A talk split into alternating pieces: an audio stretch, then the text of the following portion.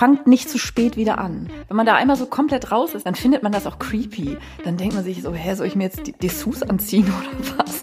Dass man das dann auch irgendwie komisch findet, dass man irgendwie sich fühlt wie, keine Ahnung, Brigitte, die mal wieder Lust hat auf ein Abenteuer oder so. Und, und irgendwie gar nicht mehr weiß oder gefühlt, das stimmt natürlich nicht, gar nicht mehr weiß, wie das geht. Also so, ne, ohne jetzt irgendwie, genau, Zwinker, Zwinker, irgendwelche plumpen Annäherungsversuche, oh Gott.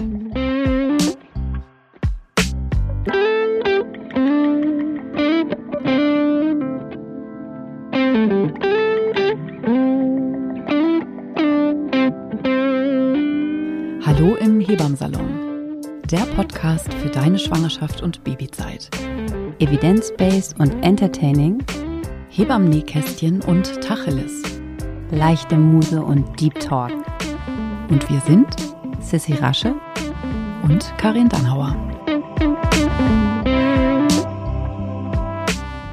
So, herzlich willkommen im heutigen Hebammsalon. Ähm, wir Guten sitzen Morgen. Hier, wir sitzen hier endlich mal wieder gegenüber. Ja, sehr schön. In meiner unaufgeräumten Bude. So wie das bei Autorinnen aussieht, ja, ne? Genau. wenn sie gerade in der Endphase ihres Buches sind. Also ich finde, äh, ich, also mein Schreibtisch sieht auch ganz oft so aus, nur weil er gerade mal, obwohl gerade ist auch schon wieder, äh, mal ein bisschen aufgeräumter ist. Ja, so. Wie sieht's aus? Letzten Tage, ne? Also ihr könnt euch schon mal, ähm, ähm, ich weiß, das mag die Autorin wahrscheinlich nicht, wenn ich das wieder sage, aber ich freue mich schon sehr, dein Buch zu lesen. Ich habe nämlich auch noch nicht gelesen. Die Autorin lacht lacht hysterisch. Nee, du hast, du, stimmt, du hast noch gar nichts gelesen. Ich könnte dir eigentlich mal ein bisschen was rübergeben. Eigentlich denkt man sich das ja immer so, wenn man so ein Buch schreibt, so am Schluss, so die letzten zwei, drei Wochen vor Abgabe, gibt man das dann so ähm, Freundinnen oder Kolleginnen zu lesen und liest doch noch mal. Vielleicht hast du ja noch eine Anmerkung und man sitzt mit einem Glas Rotwein und gespitztem Bleistift auf dem Sofa am Abend und schleift hier noch mal ein Wörtchen und da noch mal eine Floskel und so und so ist es natürlich alles nicht. Das ist einfach absoluter Meltdown. Hey, aber wer so bescheuert ist und sich hier im Lockdown, im Homeschooling mit zwei Kindern ein Buch zu schreiben ans Bein bindet, hat auch selber Schuld. Macht richtig Freude im. Es, macht, es, ist richtig, es ist total, es ist auch voll so wie das Klischee. Also es ist total glamourös, als, ähm, als Autorin Bücher zu schreiben. Ja, und Nord. jetzt gibt's ja gar keine schönen Cafés, wo man sich so reinsetzen kann. ja, stimmt, das gehört da ja auch so zum Klischee, genau, dass man so im, im, in Berlin Mitte hier im Café sitzt. Oder in Paris. Café. Paris. Jetzt im Moment vielleicht schlecht grad, aber Oh Gott, das ist alles so furchtbar. Ja, jammer, jammer. Also natürlich wird es irgendwann fertig und irgendwann Ende August kommt es raus. Und, und ihr könnt euch sehr freuen. Also wir, ich habe zwar noch nicht Probe gelesen, aber wir reden sehr viel darüber. Mhm. Und vor allen Dingen auch immer, ähm, weil wir dann überlegen, was können wir dann im Podcast darüber erzählen und welche Themen, weil Karin hat sich ja an viele Themen, dann, wenn man das schreibt und wer schreibt, der bleibt, muss man sich ja dann auch nochmal ganz tief sich, damit befassen. Man muss sich zumindest mit dem befassen, was man schreibt. Genau. Und ein, eins davon, ach so, genau, apropos, ich hatte hatte neulich auf Insta äh, hier dieses Laufstall-Thema noch, weil die Lektorin kam dann um die Ecke und sagte sowas wie, ähm, sag mal, äh, hier so ein Laufstall habt, habt ihr ja gar nicht im Buch. Also ich schreibe das Buch ja nicht allein, ich schreibe es mit zusammen mit Anja, schöne Grüße, Anja Gata. Ähm, und das habt ihr ja da gar nicht drin, Laufstall. Dann habe ich so gesagt, hä, Laufstall, okay, ist das ein Thema? Dann habe ich auf Instagram kurz den Fragensteger gepostet, äh, wer von euch hatte denn alles einen Laufstall? Und Alter, ich hatte noch nie so viel äh, Stickerbeantwortung. Und zwar richtig, richtig hart. Also erstens hunderte von Antworten, also ja, nein, so, warum und so. Und es war, was ich erstaunlich fand oder was ich bemerkenswert fand, war, dass die Leute, die sich explizit gegen einen Laufstall entschieden hatten, Laufstall, ist das überhaupt der richtige Wort? Ich sage immer Gefängnis. Äh, genau, Babyknast, das war natürlich ein Wort, was dann häufiger fiel. Äh, Kuscheltierknast fand ich auch schön. Aber dass die Leute, die sich explizit gegen einen Laufstall entschieden hatten, dass die sozusagen äh, gleich äh, mit der Attitüde, ich bin ein besserer Mensch und deshalb habe ich mich dagegen entschieden. Also es war ganz viel, wo ich so dieses äh, Don't Judge, also so dieses äh, hier so, also nee, mein Baby wurde natürlich getragen oder nee, also ich wollte mein Baby natürlich nicht einsperren oder so. Das fand ich interessant interessant, aber das nur so am Rande. Ich wollte das ja gerade. Das haben wir auch in, in, unserem Podcast zur Erstausstattung auch gar nicht ähm, thematisiert. Aber ich habe es mir jetzt wieder im ins Doch, Gedächtnis. glaube ich sogar. Wir haben, haben wir? über die Daybed-Variante irgendwie kurz so. gesprochen. Aber ich will das ja gar nicht irgendwie äh, Aber doch, kann man ganz kurz sagen, weil ich habe es diese Woche aufgegriffen, weil ich hatte diese Woche eine Vorsorge bei einer Frau von mir und die hat einen super großen Hund, also wirklich riesig. Und das hattest du halt gesagt, dass viele, ähm, und dann habe ich noch eine andere Frau, die ich aktuell betreue, die hat auch einen großen Hund. Und dass es da schon Sinn macht, weil man legt ja auch mal das Baby ab und aufs Sofa und das ist dann tief meistens und so. Nicht, dass die Hunde jetzt ja nicht damit aufwachsen sollen, aber so, dass es einfach so ein bisschen ja. geschützter ist und die dann, dann so, so leicht drüber gucken. Genau. Und da finde ich das eigentlich gar nicht äh, so schlecht, ne? Geschwister, Kinder und andere Haustiere sozusagen waren, ja. waren häufig die äh, ganz praktischen Argumente, ja. Ja, ja ich habe ja diese Woche ähm, zum Apropos er Instagram. Apropos Instagram, ich habe zum ersten Mal diese Woche ja mich ähm, habe so eine Themenwoche mitgemacht, wo ich äh, ich habe die Woche davor noch, schuld. ich habe die Woche davor noch so schön gelästert und gesagt so oh mal diese Themenwochen hier zum ähm, was weiß ich Pausenbrot und wie bastel ich irgendwie ein Papagei oder was auch immer und dann genau. hat mich aber Nina Bott Bananenbrot Bananenbrot Themenwoche Bananenbrot Wer macht mit? Und dann hat Nina Bott mich aber gefragt, irgendwie Thema Hausgeburt. Da habe ich gesagt, okay, da kann ich jetzt echt nicht Nein sagen. Das muss ich jetzt machen. Aber es ist ja wirklich, das stresst einen, Karin.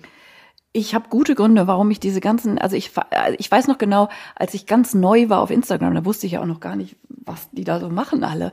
Und dann bin ich, damals hieß es immer noch äh, Challenge. Oh ja. So, und dann. Ähm, Aber das gibt's ich, ja auch noch zusätzlich. Das gibt's, genau. Man kann auch noch zusätzlich Challenges machen. Und da habe ich irgendwie gedacht, so Challenge, hä, das kenne ich von, weiß ich auch nicht, Germany's Next Topmodel und so einem Scheiß. Also irgendwie, hä, ich, also ja, genau. Aber ich habe für sowas meistens auch gar keine Zeit. Und sollte ich mal irgendwann in den letzten zwei Jahren, die ich bei Instagram bin, oder sind es mittlerweile drei, weiß gar nicht, äh, irgendeine Challenge mitgemacht haben, habe ich sie ähm, nach einem Tag äh, schon wieder abgebrochen, weil ich, ich, ich kann sowas nicht. Aber Sissi, ich habe dich schon wieder unterbrochen. Du wolltest von deiner Themenwoche erzählen.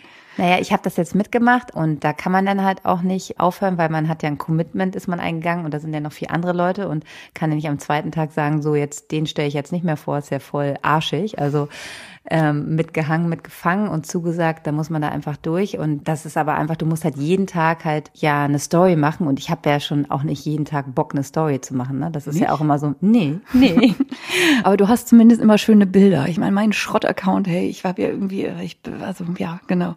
Ich das sieht ja auch, also sagen wir mal so, das würde ich an deiner Stelle jetzt hier gar nicht weiter liegen, weil das sieht total schön aus. Ja, aber dieses, dieses halt, dieses in die Story was zu machen, mal so ein ja. Bild hochzuladen, wenn man mal eben schnell vor allen Dingen. Wenn man Muse hat, aber du musst es ja dann bis zu dieser bestimmten Uhrzeit dann auch machen, weil die anderen Leute sollen ja sozusagen dann auch das, äh, den Content so zu mitbringen, was diese Person über ihre Hausgeburt oder warum und so erzählt. Also es war wirklich, also heute ist ja, wir nehmen ja immer Freitags für euch auf, damit ihr Montag den frischen Hebammsalon hat. Und ähm, ich war gestern halt dran. Ich hatte ein total tolles Live mit Melanie, meiner Hebamme. Das war echt schön. Und ich durfte noch mal ein paar tolle Bilder teilen von einer Hausgeburt, die ich mal begleitet habe, die Marcia de Vries fotografiert hat. Und das war natürlich super, einfach auch mal so eine Bilder zu zeigen. Aber das war auf jeden Fall erstmal die letzte Themenwoche. Ich habe das wirklich gemacht, weil mir das Thema Hausgeburt so am Herzen liegt und darüber kann man natürlich, sollte man immer wieder reden, dass es das halt auch gibt, diese Möglichkeit. Und deshalb habe ich da mitgemacht. Aber bei der nächsten Bananenbrot-Themenwoche bin ich natürlich wieder raus. Also da kann ich nicht mitmachen. Und diese Challenge, weil es gibt jetzt auch gerade momentan wieder so eine ganz lange Challenge. Ich verstehe das bloß immer noch nicht, weil da muss man irgendwie seine Küche und seinen Garten oder was auch immer. Das schafft, das schafft man halt einfach nicht. Instagram Interior Challenge, die kennen ja sogar ich. Wo man, genau, es gibt dann immer jeden Tag ein Motto, äh, sowas wie, äh, also genau, ne, Küche, Fliesen, Flausch, flauschig, lauter so Themen, wo man dann irgendwie sehr kreativ noch irgendwie überlegen kann, ey, zum Glück bin ich kein Influencer. Krass, oder? Das ist halt schon. Oh ja, ja, oder dann diese ganzen äh, Thermomix, wir Multi-Influencer äh, empfehlen uns gegenseitig Dingsbums. Aber ähm, naja, wir wollen es jetzt nicht alles negativ. Genau. Es gibt ja viele, Nein, viele positive Sachen und ähm, wir sind auch immer total dankbar und freuen uns, wenn ihr unseren Podcast teilt und es ist immer schön. Aber ich wollte einfach nur mal sagen, das ist, das ist einfach auch für die, die es vielleicht nur, nur konsumieren, das ist voll anstrengend. Ja. Also das ist wirklich einfach Content zu bieten, auch mal, auch so was Karin macht, wenn man dann einfach so eine, äh, so eine informative äh, Story macht, wo du halt über Zytotec sprichst, wo du über äh, Beta-Streptokokken sprichst. Das ist halt einfach, das, das macht man nicht mal eben so, sondern dann muss man Fragen beantworten und das erschlägt einen auch immer so, dass man, wenn man das dann macht, dass man ja dann, dann ist es ja nicht vorbei, sondern dann fängt es erst richtig an. Ne? Das hatten wir letzte Woche im, im Podcast, haben wir mit euch über Zytotec gesprochen. Und das ist ja, da hast du dich ja dann einen Tag, wirklich einen Tag warst du mit Zytotec beschäftigt. Ja, und jetzt bin ich vor allen Dingen offensichtlich die Expertin für Zytotec geworden. Jetzt kriege ich die ganzen Presseanfragen dazu, ob ich irgendwie hier noch ein Interview und da noch irgendwie einen kurzen Artikel schreibe und so. Einen kurzen Artikel zum äh, Buch. Äh, ich schreibe jetzt tatsächlich einen Fachartikel darüber und ich weiß noch, also ich habe sowas bindet man sich dann irgendwie auch irgendwie noch ans Bein. Ähm, lange, Was? long story short, wir haben auch noch einen richtigen, echten Beruf, sind nämlich hauptberufliche Podcasterin seit dem neuesten und äh, haben heute für euch fluffigen Content aufbereitet. Ähm, wir haben ja immer so eine Wunschliste. Ihr schreibt uns ja auch immer fleißig E-Mails an hallo.hebamsalon.de. Könnt ihr weiterhin gerne tun. Wir freuen uns. Ähm, wir haben jetzt auch ähm, jemanden neu im Team sozusagen, die Hallo Daniela. Daniela, herzlich willkommen, die sozusagen wirklich, weil wir das natürlich, als wir es angefangen haben, äh, schon gelesen haben, aber jetzt Daniela ist da und guckt da ganz genau drauf und reagiert. Also vielen Dank für die ganzen E-Mails und die nehmen wir uns sehr zu Herzen und kommen dann in unseren Redaktionsplan. Aber bitte denkt daran, wenn ihr uns hört, ihr müsst immer auf Folgen drücken. Das ist ganz stimmt. Das ist, das sollten wir heute nochmal sagen. G genau, dass Wurde ihr uns abonnieren abonnieren sollt bei Spotify und Co. Also nicht nur einfach anhören, so, sondern ihr sollt richtig treue, treue Fans werden. Herzen. Und, äh, treue, treue Fans erkennt man daran, dass sie ein Nebensalon-Abo in ihrer Playlist haben. Genau. Ja, und, und, heute, heute haben wir so ein bisschen so, haben wir ein Thema, was ihr euch ganz oft gewünscht habt. Wir haben uns so ein bisschen so angeguckt, so, yo, was erzählen wir da richtig? Äh, äh. Genau, da, ne, ein, ein, ein Thema, was natürlich immer äh, viel gefragt ist, aber wo wir uns als Hebamme auch fragen, okay, also wir sagen erstmal, worum es geht. Es geht um Sex. In der Schwangerschaft, in der Schwangerschaft und im Wochenbett und ähm, ja, Sex existiert. so könnten wir vielleicht starten. Ähm, ja, chronologisch hier vorgehen. Also erstmal habt ihr Sex und kriegt ein Baby und dann seid ihr sozusagen im Thema in unserem. Und dann seid ihr schwanger und habt ja wahrscheinlich auch weiterhin Sex. So, oder? Ja, es gibt ja super viele Frauen, also im das habe ich, also ich, das Thema ist ja auf jeden Fall ein Thema in den Vorsorgen, in den Vorgesprächen, ähm, dass es sehr, sehr viele Frauen gehen, die auch wirklich sehr, sehr viel Lust haben auf Sex äh, in der Schwangerschaft. Ne, es gibt welche, die weniger Lust haben, aber auch ganz, ganz viele, die wirklich da sogar mehr Lust als vorher haben. Und ähm, ja, und da gibt es ja sozusagen auch keine Tabus. Ähm, es ist, glaube ich, eher immer so ein bisschen sind es die Männer, äh, das genau. das Problem. Äh, die, die, Sorge haben, mit ihrem Penis das Baby zu sehr zerstören. Äh, oder so, ne? Ja, also genau. Ähm, man liest und hört dazu ja irgendwie alles Mögliche. Es gibt Frauen, die sagen, sie haben den Sex ihres Lebens und nie im Leben so viel Bock gehabt wie in dieser Zeit und man muss nicht ans Verhüten denken und man ne, ist weiblich und hat große Brüste und was auch immer so oder ist auch besonders empfindungsfähig durch das gut durchblutete Becken. Also man kann sich da jetzt alles Mögliche zu ausdenken. Das gibt und es gibt aber auch Frauen, die sagen, Alter, ich habe also, ey, lass mich in Ruhe, ich bin auch schon schwanger äh, so und das kommt natürlich auch immer auf die Phase der Schwangerschaft äh, drauf an. Also keine Ahnung, wenn man am Anfang da eine Mischung aus depressiv und müde und dann muss man immer noch überlegen, so welche Erschütterung erhält man jetzt aus, damit einem nicht sofort schlecht wird oder so, dass man da natürlich dann auch weniger Bock drauf hat, so dass oder auch als willkommene Ablenkung, I don't know. Also wie sie eben gesagt hat, es gibt da eben alles Mögliche und nichts davon ist richtig oder falsch und gut oder nicht gut oder so. Kann man erstmal grundsätzlich so sagen, oder? Ja, auf jeden Fall. Ähm, ich kenne viele Frauen, die sich auch äh, sehr viel selbst befriedigen ähm, während der Schwangerschaft, ne, die das wirklich einfach äh, brauchen und auch gerade zum Ende hin. Also da gibt es eigentlich keine Tabus. Es wird ja einfach nur nicht so ausgesprochen, aber es wird ja sowieso generell nicht ausgesprochen, dass Frauen sozusagen ähm, sich, sich auch selber befriedigen. Echt? dass sie masturbieren, meinst du, es gibt?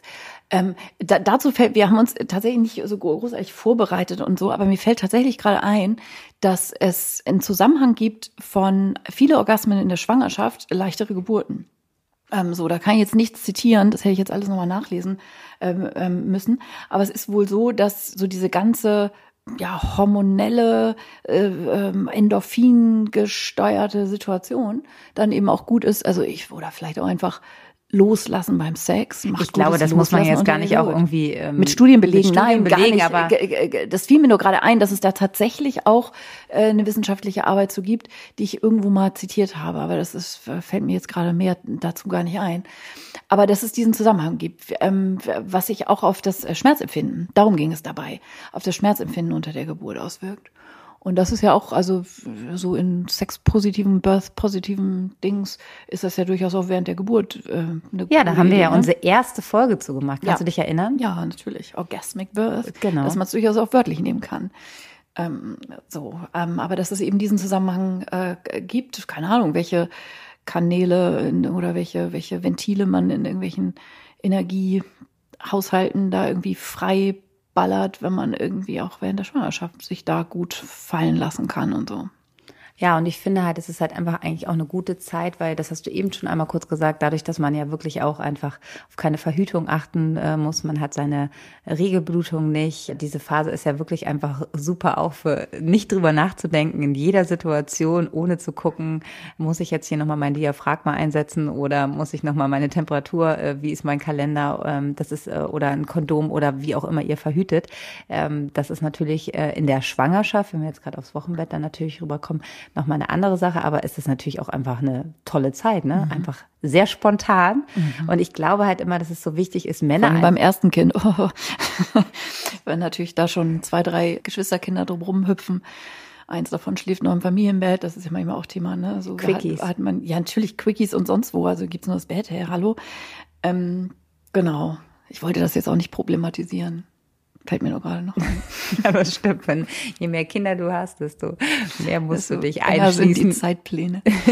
kurze, kurze. Aber ich glaube halt, dass die, die Männer, also viel, viel, einige Männer, dass man da einfach noch mehr Aufklärung schaffen sollte, dass sie natürlich, dass da viel ja. dazwischen ist, bevor man ähm, zum Baby kommt, ne? Äh, genau, davon sind wir abgekommen, das sagtest du ja. Ähm, dass die Männer einfach auch ein Thema sind, dass die sich nicht so richtig trauen. Ja, und es gibt wirklich welche, die mit positiven Tests sagen, okay, I'm out. Ja. Für 40, mit, also ja, für die nächsten Wochen. Ja, dass sie so das Gefühl haben, mit ihrer ungestümen Männlichkeit können sie irgendwas kaputt machen. Krass, oder? Ja, und da, also, da leiden ja auch echt viele Frauen drunter, die, bei denen das so ist. Und das ist ja wirklich im Kopf festgesetzt. Ja. Ne? Da kannst du dann auch fünfmal ja. sagen, so, ähm, ja, aber ich glaube, das äh, Sagen das, das eben nicht, also das ist schon auch erstmal ein Punkt so ich glaube schon, dass man auch annehmen könnte, dass das was stört an der Schwangerschaft, so, ne? Und es kommt auch sicherlich ja auf die Vorgeschichte drauf an. Ich kann mir schon vorstellen, wenn eine Frau schon zwei oder drei Fehlgeburten hatte oder so, dass beide da auch Schiss haben und, und dann auch die Männer dann sagen so, ey, und wenn sie wieder Blutung kriegt und äh, ich mhm. war es dann mit meinem Penis oder so, ähm, dass man schon auch guckt, so, wo kommt das her, ne? Oder was könnten da auch für berechtigte biografische Sorgen da irgendwie eine Rolle spielen oder sowas, die natürlich nicht berechtigt sind in der der Weise, dass, um das auch klar zu formulieren, dass eine Fehlgeburt ausgelöst werden kann durch Sex. Ne, also manchmal hört man ja auch sowas wie, ne, wenn das Baby über dem Termin ist, was kann man alles machen, damit das Baby rauskommt, äh, dass man da schön viel Sex haben kann und so. Ähm, und dass man dann daraus schließt, so, ah, okay, aber wenn man dann in der 20. Woche Sex hat, nicht, dass man da dann irgendwas auslöst. Und das tut man eben nicht, ne, weil diese Rezeptoren, die das Prostaglandin sozusagen überhaupt einsammeln können, was da im Sperma vorhanden ist, die Prostaglandin-Rezeptoren, die sind eben in der frühen Schwangerschaft ja noch gar nicht ausgebildet. Also man kann keine Prostaglandin-Rezeptoren, die noch gar nicht da sind, mit Sperma überschwemmen. Gleichzeitig ist es aber auch so, dass man zumindest sagt, so bei Frühgeburtsbestrebungen und einem ne, verkürzten Muttermund oder einer Trichterbildung mit einer Zervixinsuffizienz oder sowas, dass man da schon, ich sag jetzt mal, mit dem herkömmlichen Sexpenis äh, in der Vagina vielleicht ein bisschen vorsichtiger sein soll. Gibt ja auch noch anderen Sex. Genau, aber ich glaube halt auch gerade, wenn man wirklich Vorzeigewehen hat ja. ähm, und auch eine Zervixverkürzung, dass dann natürlich eh, dass man so super vorsichtig ist, dass ja. das jetzt nicht die erste Priorität ist. Ne? Voll, Aber wir ich wollte nur jetzt, sozusagen ja. auf die Grenzen hinweisen, ja. wenn wir sagen, habt Sex, viel Spaß, Punkt. Mehr kann man dazu nicht sagen.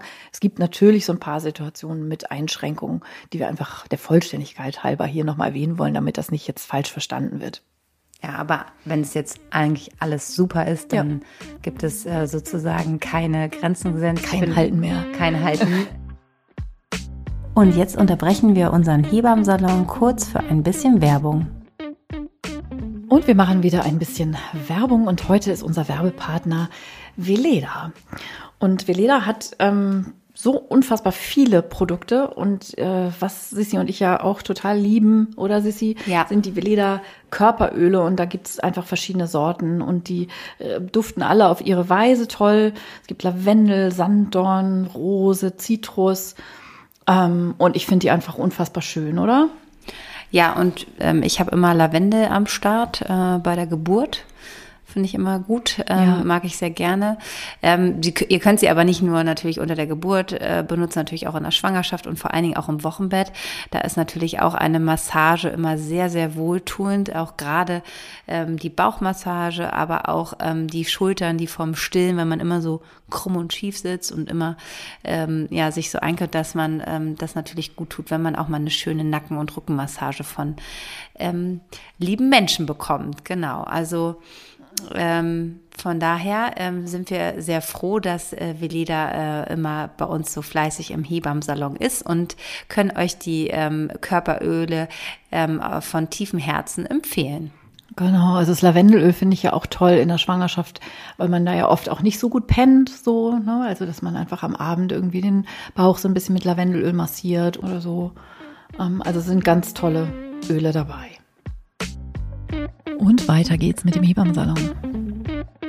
Ähm, die ersten zwölf Wochen, das hast du gerade schon angesprochen, wo man so in der Anpassungsphase ist, wo man dauermüde ist, wo man wahrscheinlich auch mit Übelkeit und Unwohlsein, Gerüchen ja auch, ist ja auch so ein Problem, äh, zu kämpfen hat, ist eher so die Phase, wo es dann auch wahrscheinlich nicht so. Aber bei Gerüchen, da gibt's ja jetzt diesen Pinky-Handschuh. so nochmal die, die aktuellen aktueller Insider hier an der Stelle. crazy, oder? Super crazy. Auch da hätte man sich wieder viele Tage mit beschäftigen können. Ich habe es. Ähm ja, ganz Twitter ist ja ausgerastet und Instagram wahrscheinlich. Ja, aber ganz ehrlich, ich denke mir dann immer so, das ist doch echt ein schlechter Scherz. Das haben die doch nicht ernst gemeint. Vor allem die ganzen Bilder dazu, ne? Diese beiden Typen, hey. Ja, diese, oh, so, diese Typen, warum macht ihr sowas? Also ich meine so. Frauenversteher, Sissi. Oh Gott, ich habe mir den Instagram-Kanal angeguckt und habe gedacht so, oh, das ist so, so, so schlimm, dass man, dass ich da schon gar, gar dem gar keine Aufmerksamkeit schenken Nein, will. Also es war einfach so nur lustig. Ich habe auf Twitter, ich bin ja im Moment mehr so auf Twitter unterwegs als auf Instagram. Ähm, da war es einfach nur lustig. So, ich habe so viele lustige Memes und und so dazu äh, gelesen. Ich habe mich echt schlapp gelacht. Und allein dafür war es doch schon mal gut. Ein Tag mal lachen in der Pandemie, so äh, mal auf andere Gedanken kommen, die blauen mit irgendwelchen schwachsinnigen, genau, die blauen Ellbogen lang. irgendwelchen schwachsinnigen alten weißen Cis-Dudes, ey, die da, naja, come on. Also, so, wir wollen es nicht ausufern lassen. Äh, wir waren stehen geblieben bei Gerüchen. Geruchsempfindlichkeit. Geruchsempfindlichkeit, aber wenn man dann halt so dieses erste, das erste Trimester überwunden hat und dann in diese wie wir ja immer so schön sagen, diese Wohlfühlphase hat, da ist ja dann wirklich immer kein, und man vielleicht das erste Kind äh, erwartet und man viel Zeit hat, dann ist das natürlich super. Und es ist einfach toll, so ein Frauenkörper. Also ich finde ja, ich finde ja persönlich, ich meine, wir sind beides Hebammen, wir lieben sowieso schwangere Frauen, aber ich finde, schwangere Frauen sind einfach sexy. Ja, mega. Also ich, ja. ich finde das einfach die Brüste, dann so ein kleiner Bauch und so. Und ich stelle mir, also das könnt ihr jetzt hier nicht sehen, aber ich sitze hier gerade ganz genau. gerade und denke so, oh, und so machst so barocke Handbewegungen. Und machst so diese Rundung hier, so, das ist schon einfach ähm, heiß, ne? Und ähm, oh. Also ich habe mich jetzt auch schwanger eigentlich immer, klar, ne, die letzten äh, drei Wochen vor der Geburt. Vor allem meine geschwollenen Knöchel fand ich immer super sexy. ja, komm on, aber es gibt schon Phasen, wo man sich echt. Natürlich, ne? es war ein Witz. Ich fand auch meine geschwollenen Knöchel sexy. Leider sind sie nicht mehr weggegangen. Ich habe noch geschwollene Knöchel. Seit, seit ich schwanger bin, habe ich echt Elefantenfüße. Aber das ist ein anderes Thema. ja, ich gucke ich nach unten, leichte Übertreibung, aber Genau. Also ich finde, glaube ich, ich sage das dann immer so, dass man sehr intensiv da auch in einer Beziehung offen drüber reden sollte, gerade wenn halt diese, diese Angst vor, Angst, dass ich mein, beim Partner ist, dass ich mein Kind irgendwie, dass, dass, dass ich da schon, also ich meine, ich setze mich ja nicht mit den drei nennen, aber dass ich den, die Frauen dazu ähm, motiviere, einfach wirklich das Gespräch einfach zu suchen und zu sagen, hey, ne, wirklich Voll. das auch mal bildlich zu zeigen in einem Buch, so wie das aufgebaut ist, ne, wie der Muttermund, der Gebärmutterhals, innerer, äußerer Muttermund, Fruchtblase, ne? also wie weit das auch so entfernt ist und sozusagen, wenn Eltern sich lieben, dass das ja ähm, fürs Baby schön ist, ne? wenn sie auch schon im Bauch diese positive Energie einfach spüren. Ne? Das ist ja du sowieso auch wichtig. Liebe empfangen. Ja. Entschuldigung, manchmal kommt man am Kitsch nicht vorbei. Ja, absolut. Und ich finde ja auch, also dieses drüber reden, manchmal ist das ja auch so eine nicht Kommunikation aneinander vorbei. Also, dass man quasi im Nicht-Kommunizieren aneinander vorbei redet. Also zum Beispiel, er, also ist jetzt echt klischeehaft, ne? aber so mal als Beispiel, er denkt sich, oh, ich will jetzt nicht hier so als total grober Klotz mit Trieb gesteuert irgendwie rüberkommen und so. Ich lasse sie mal ein bisschen in Ruhe. So, und sie hat eigentlich total Bock und denkt dann so, oh, der fasst mich ja nicht mehr an. Habe ich mir ja auch gedacht, der findet mich jetzt einfach nicht mehr sexy, ich bin halt jetzt fett und so. Also und dass beide so in ihrem Film sind, so dass sie denkt so, hm, er, er ne, liebt mich nicht mehr und er findet mich nicht mehr attraktiv, ist ja auch so eine Urangst von Frauen, glaube ich, oder also zumindest so ein, so ein Ding, was ich gerade unter den Erstgeborenen ein Thema finde, so dieses auch schon noch attraktiv und sexy sein wollen und jetzt ja nicht abzuglitschen in dieses Klischee von, ich werde jetzt eine Mutti. So, wie uncool ist das denn? Ne? Und dass er den anderen hinterher guckt und so. Also ich glaube schon, dass das ein Thema ist. Und umgekehrt dann die Typen, die dann auch irgendwie sich zurücknehmen und eigentlich total rücksichtsvoll sein wollen und gar nicht schnallen, dass, dass, dass die Frau gerade total Lust hat auf richtig hemmungslosen Sex, weil das irgendwie auch so, also vielleicht auch so dieses komische Bild von, äh, jetzt wird meine Frau zur Mutter und dieses Hure und Heilige oder so, das kriegt man irgendwie dann nicht so zusammen. Weiß ich auch nicht, vielleicht ist das jetzt auch alles schon zu deep oder zu, zu, also klischeehaft wahrscheinlich auch und so. Ich glaube, in der Schwangerschaft ist es einfacher, wenn wir noch ähm, so Thema ist, so äh, Sex sozusagen, ihr habt ein Kind geboren, ne, das ist ja dann, ähm, ich glaube generell, es ist ja immer Kommunikation in allen Klar. Lebenslagen. Und ich glaube, dass man, wenn man sich dann traut und wenn man das offen anspricht und ähm, manchmal ist man ja vielleicht auch noch nicht so, äh, ist man erst kurz zusammen und kommt von so einer heftigen, äh, weißt du, so dieses genau gleich aus dem Honeymoon in die Honeymoon Schwangerschaft. in die Schwangerschaft. Herzlichen Glückwunsch. Und dann ist es ja auch immer so, ja, da muss man also, okay, wir sind jetzt schwanger und sind irgendwie drei Monate mhm. zusammen und haben eh nur Sex gehabt, ne? Und dann so, okay, wie, das ist halt einfach auch, ähm, ja, dass man da vielleicht noch nicht so vertraut ist, wie wir, als wenn man jetzt mit jemandem schon irgendwie acht Jahre zusammen ist, wo man halt diese Dinge dann schon ein bisschen besser ansprechen ja. kann. Es ist ja auch immer, ähm, und Körper verändert sich, ähm, die Vulva verändert sich, die Brüste verändern sich, ne? Das ist ja auch so, ähm, dann muss man ja auch als Frau erstmal so klarkommen. Zwar ist es schön, diese Rundung zu haben, aber man denkt auf einmal so, okay, alles wird größer, weicher. Klar, oder einige Frauen, die dann irgendwie das erste Mal vielleicht ihre Vulva im Spiegel angucken oder Denken was weiß ich, wenn die Dammmassage, sie machen, boah, die ist ja jetzt dreimal so groß, was ist denn aus meiner kleinen, süßen, zarten Muschi geworden? Ja. So, und da damit auch erstmal, ja, ja, klar. Oder auch dann sowas, das, unsexy Sachen, oder zumindest in der Theorie unsexy, hier so ähm, ähm, Krampfadern in den Schamlippen zum Beispiel. Ja. Vulvalippen heißt es ja, Entschuldigung, äh, so, ne, dass man erstmal denkt, so, was ist das denn und so, ne, und dass man denkt, so, okay, ähm, sich auch damit, ja, erstmal mit diesen ganzen Veränderungen anzufreunden und, und, ähm, das ist auch schon eine Herausforderung, ja, so eine Schwangerschaft an körperlichen Veränderungen, dass man da immer alles super finden soll, ist ja auch nicht der Fall. Das wäre total spannend, da mal eine äh, Umfrage zu machen eigentlich, ne? So wie viel Frauen einfach so in der Schwangerschaft ja richtig Lust haben und wer, wer wirklich gar keinen. Das machen wir ne? mal. Das, das, machen wir mal Montag, wenn das jetzt rauskommt, machen wir auf Insta eine Umfrage äh, mit so ein paar Fragen, die wir uns ja. mal überlegen. Und das ist, äh, äh, das ist schon echt spannend, ne? Ja. Mhm. Ja, also genau und ähm, und auch von Schwangerschaft zu Schwangerschaft ja auch unterschiedlich, ne? Oft. Also ähm, gerade so dieses äh, schon schon schon mehrere Kinder haben, äh, was ich finde dann auch häufig so ein Tabu ist, ist, dass viele Paare, also zumindest viele, die mit mir darüber reden, sagen wir mal so, auch da das Thema ist, dass die ganz wenig Sex nur noch haben. Also dass es echt Leute gibt, die sagen, äh, zwischen Kind zwei und drei haben wir original einmal miteinander geschlafen und zwar um dieses dritte Kind zu zeugen oder so. Krass, ne? Und das ist das für die Erstgebärden, die das jetzt hören, wahrscheinlich so der totale Downer. So, weil genau das hat man ja befürchtet, dass man so wird. Und so, das ist schon auch ein Thema. Das ist ein super Thema, aber ich glaube einfach, dass man in, ähm, bei Sex in der Schwangerschaft, das ist total wichtig, dass man sich dazu, gerade wenn sich das so einspielt, ne, dass man halt einfach, weil man Kinder hat, beide arbeiten, ja. viel zu tun. Man muss sich wirklich aufraffen. Ja. Das ist so wie mit Yoga, mit Sport. Und verabreden. Und verabreden mhm. und es einfach machen. Und es muss jetzt auch nicht immer gleich so dieses so, weißt du, so hier 100 Jahre Vorspiel, dann noch das und so, sondern einfach, dass man wirklich reinkommt. Und ich finde, wenn man das halt wieder macht, dass man das halt einfach regelmäßig macht, dann ist es auch wieder super und man hat einfach auch viel öfter Lust und äh, muss der nicht Appetit so diese, kommt beim Essen, hat meine Oma immer gesagt. Der Appetit kommt beim Essen. Und ich glaube, das ist halt so wichtig und dass man sich da wirklich, wirklich aufrafft und sich diese, und wenn es nur, ähm, wenn man sich auch mal Termine setzt, ich finde das gar nicht so schlecht. Ja. Es gibt so eine ganz geile Serie, die habe ich mal vor, nee, irgendwie was mit Little Fires Everywhere oder so. Ich weiß nicht, ob du die gesehen hast mit Reese Witherspoon. Die Bude abfackelt. Ja, wo die Bude abfackelt, genau. Ähm, das ist ja irgendwie nur so fünf Teile oder so, so eine Kurzserie.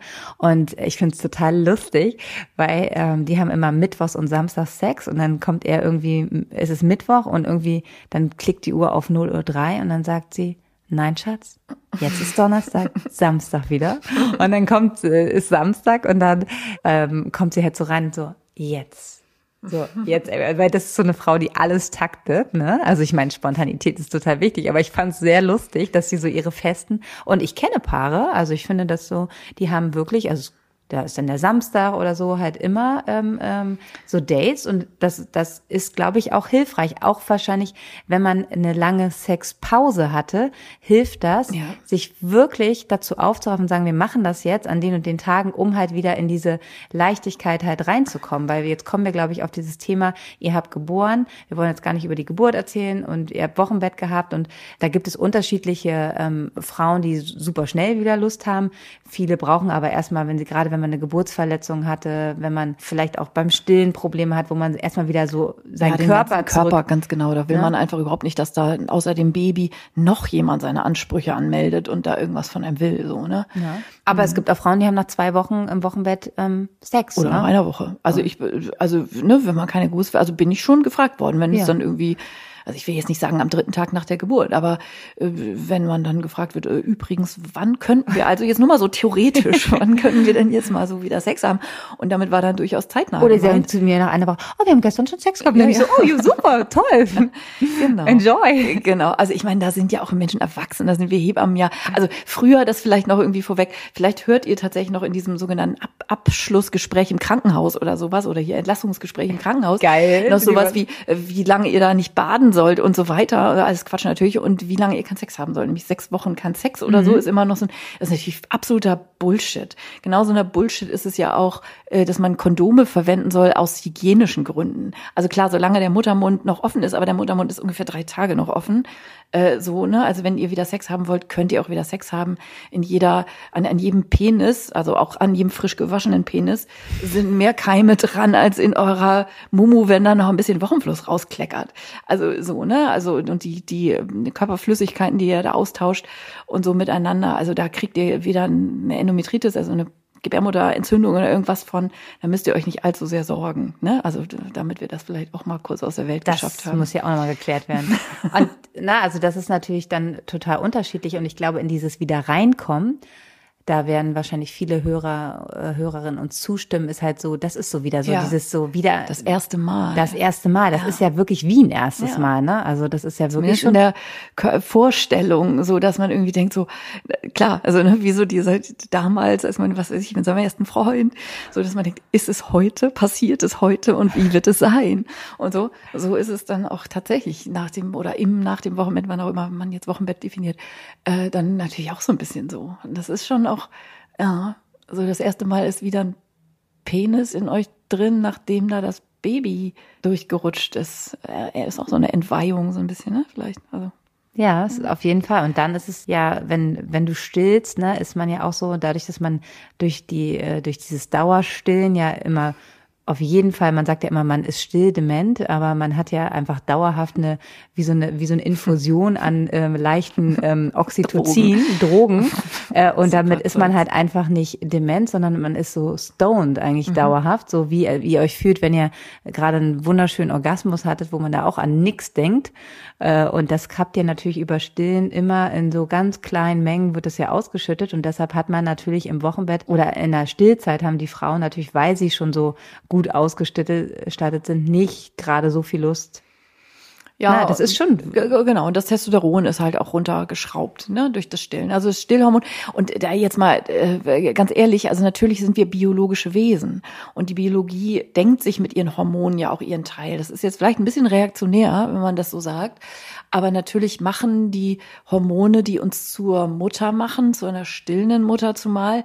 Also die Biologie sagt sich ja schon auch, okay, nicht umsonst zum Beispiel die Eierstöcke werden gedrosselt durch das Prolaktin, was sie ausschüttet in der Milchbildung. Einfach weil die biologische Idee dahinter ist, boah, die Frau, die muss sich jetzt echt erstmal nochmal erholen und ausruhen und sich um ihr kleines winziges Baby kümmern, dass sie das erstmal ne, dick das und rund heißt kriegt. aber nicht, dass da auch mal was Kleines springen kann. Nein, und ich würde mich äh, nicht allein darauf verlassen, das ist unser Kerngeschäft. Genau, das ähm, äh, auch wenn wenn ihr Aber so ganz grundsätzlich, ich wollte einfach so, ne, ja. ne, dieses, ne, dass man dann einfach so Oxytocin geflutet ist, dass man denkt, oh, das ist eigentlich auch so ganz nice, eigentlich reicht mir das so, ne? ähm, ja, also dass man möglicherweise, also auch nicht alle Frauen natürlich, aber möglicherweise auch einfach weniger Libido, mit weniger Libido unterwegs ist in der, in der Stillzeit. Weil ihr schon so viel habt. Genau, weil ihr schon so viel Libido mit eurem Kind da austauscht, körperliche Liebesbeziehung.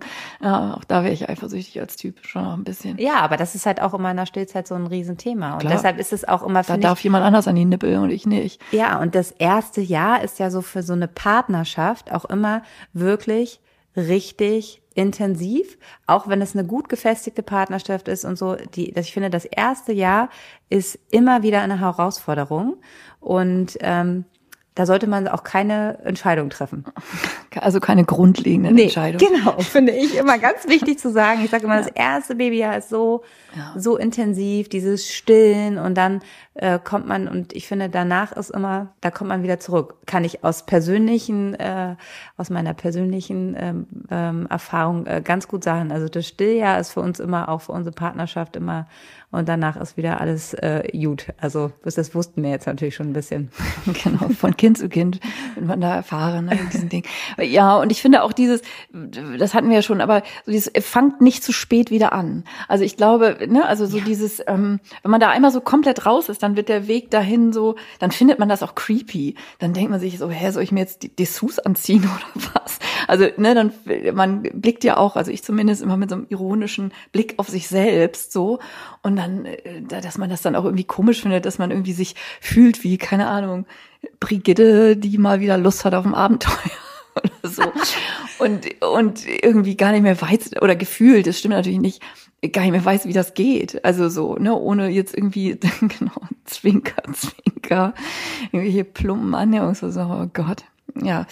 Also es schleicht sich halt, aber das ist, das ist ja meinte, was ich sage mit diesen, dass man sich wirklich einfach die, die, dass man machen muss, mhm. um reinzukommen wieder und Just wirklich nicht so, it. nicht so viel darüber nachdenken. Ähm, in der Stillzeit ist vielleicht nochmal ganz wichtig zu sagen, ist, dass ihr, ähm, dass ihr trotzdem Lust habt, auch wenn ihr vielleicht nicht so feucht seid wie vorher. Das hat auch was mit den Hormonen zu tun. Ja, genau. Genau, schön irgendwie ein schönes Gleitzeugs parat legen möglicherweise. Ja. Aber feucht werden dann die Brüste manchmal. Ne? Also so, wenn man Sex hat, dann ne, wird ja auch Oxytocin ausgeschüttet und dann macht das oft so ein Milchspendereflex und ihr kriegt einen nassen BH, nicht erschrecken.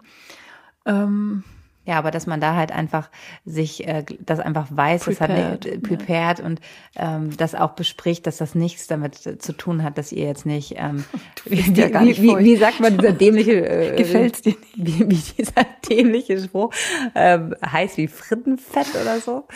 genau, also heiß und glitschig wie frisch. Ja, genau. Also dass man sich da einfach schon, aber das, das erzählst du wahrscheinlich, ähm, ähm, wenn das Wochenbett zu Ende geht. Ich erzähle das immer, wenn vorher schon das Thema ähm, Sex aufkommt, dann, dass man da einfach ein bisschen die prepared ist und sozusagen. Prepared auch in Sachen Verhütung vielleicht, ne? Also ja, ich sag ja, da kann was springen. Äh, theoretisch ähm, äh, vorbereitet ist, äh, genau, sobald ähm, so der Körper sich quasi erholt hat von der Geburt. Es gibt wirklich Frauen, auch voll stillende Frauen, die echt sechs Wochen nach der Geburt ihren ersten Eisprung haben oder vier Wochen hinterher, die quasi, ne, kaum ist der Wochenfluss zu Ende, kennst du auch, ne, da ruft eine Frau einen an und man hat gerade das Wochenbett abge, du, ich glaube, mein Wochenfluss ist doch jetzt wieder Dollar geworden und er ist nicht Dollar geworden, sondern das ist dann schon schwupp, die erste Menstruation.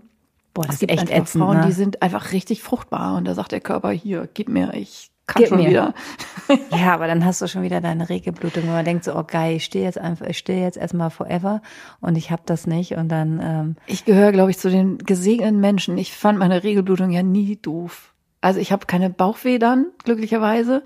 Und ich fand das irgendwie auch, als das dann nach den Geburten wiederkam, ich fand das, oh, ist okay. Also irgendwie. äh, ja, aber ich nicht- vermisse das auch jetzt nicht so. Ja, aber fand es ich- nicht schön, dass es dann, dass man einfach so Nee, tatsächlich nicht. Also ich finde auch, Karen feiert ihre äh, Periode. ich, genau, ich mache jeden Tag, ich mache dann immer so Rituale, dass ich dann irgendwie bei Vollmond, Periodenrituale. Vollmond meine, meine, ähm, meine, meine blutigen Hände ins Sonnenmondlicht halte. Und Ähm, jetzt kommt der rosane Handschuh. genau, genau. Ja, nee, äh, wurscht. Also klar, ich verstehe natürlich Frauen total gut, die sagen, boah, auch mal eine schöne Phase im Leben, wo ich ähm, da, da, das nicht sozusagen als extra Issue jetzt irgendwie noch hab, dass ich irgendwie einen Zykluskalender und wann man blutet und so. Klar, also viele schlimm Frauen nervt das- und das ist ja auch vollkommen okay. Ich habe jetzt mich nur gerade gefragt, hat mich das eigentlich doll genervt? Äh, Eigentlich nicht.